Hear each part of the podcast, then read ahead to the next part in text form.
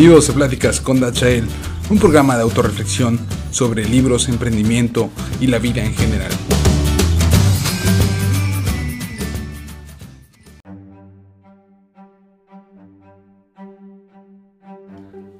Hola, ¿qué tal? Buenas noches, bienvenidos a otro episodio más de Pláticas con Dachael.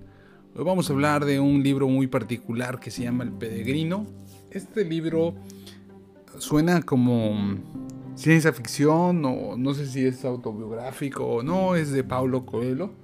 Trata de una aventura de él, cómo llega a conocer su misión en la vida.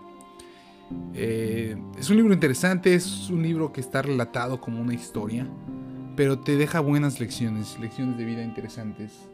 Él habla de que se une a un culto, a un culto secreto, y esas personas del culto le enseñan lecciones.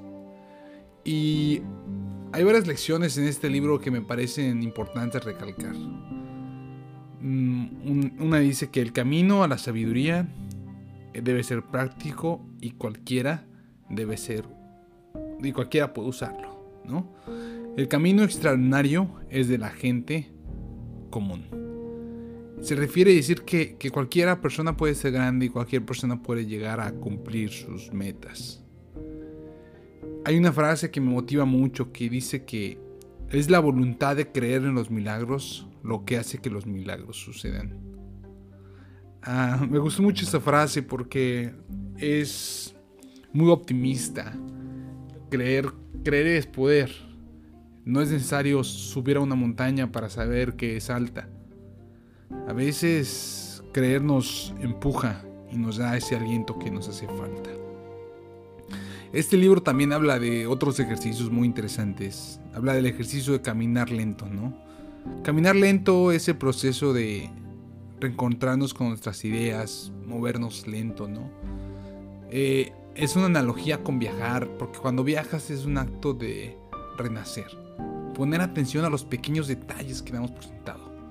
Cuando viajamos ponemos atención a todos esos detalles, ¿no? Eh, también habla de la importancia de continuar soñando, si no el alma muere.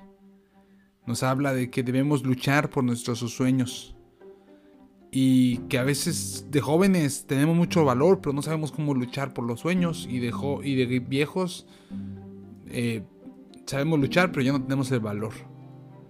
Nos, a veces nos transformamos en nuestros peores enemigos y luchamos contra nosotros mismos.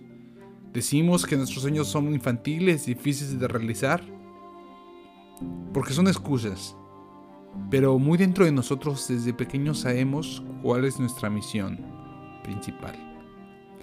Habla de que el primer síntoma de que estamos matando nuestros sueños es que empezamos a decir que nos hace falta tiempo, que nos sentimos personas ocupadas, nos sentimos cansados.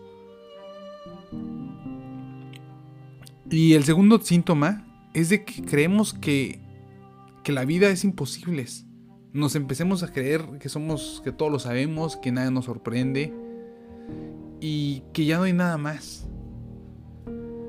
Pero bueno, eh, bueno, es entre una de varias lecciones que comenta este libro. Ah, también habla acerca de otra, otra lección importante de, antes de tomar una decisión en la vida, siempre es bueno tomar las cosas lentamente. Nada se pierde, y todo se transforma. También habla, otra lección importante que me llamó la atención es que los vicios personales son nuestros peores guerreros. Le voy a leer la siguiente frase que dice.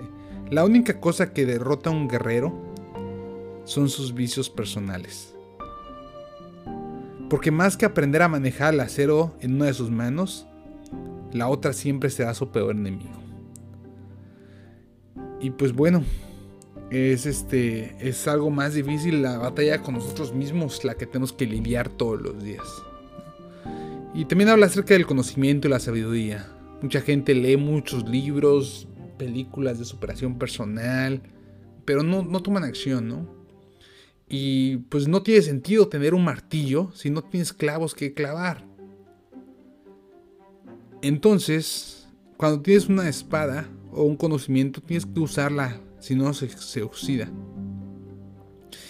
Y pues en general ha sido un libro un libro bastante interesante y me gustaría parar aquí porque tiene muchas lecciones.